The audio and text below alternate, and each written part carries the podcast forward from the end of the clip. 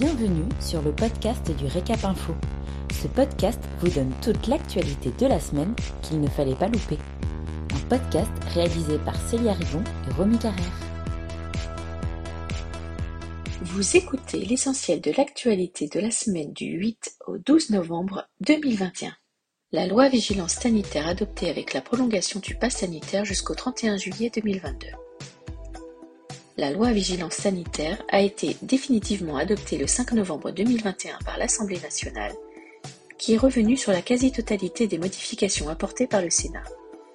Elle accorde notamment la possibilité au gouvernement de prolonger le pass sanitaire jusqu'au 31 janvier 2022, renforce les sanctions en cas de fraude du pass sanitaire et maintient la possibilité pour les entreprises de recourir à l'activité partielle de longue durée.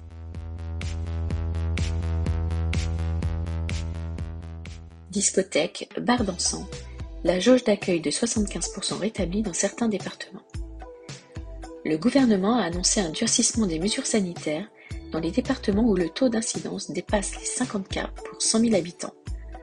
Un décret du 3 novembre 2021 fixe la liste des nouveaux départements où est rétablie la jauge de 75% de la capacité d'accueil dans les discothèques, bars dansants, salles de spectacle et concerts où le public est debout ainsi que dans les salles de danse. À ce jour, une soixantaine de départements sont concernés, dont ceux de l'Île-de-France.